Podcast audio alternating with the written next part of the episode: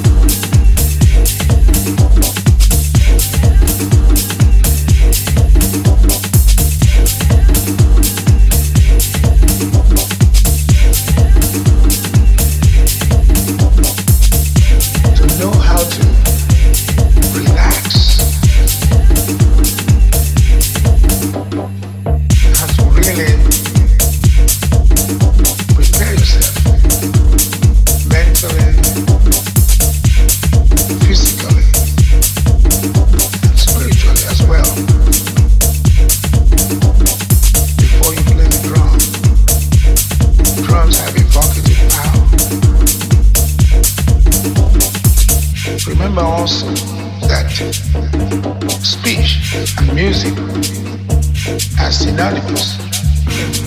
Learn how to play the drum and play very well.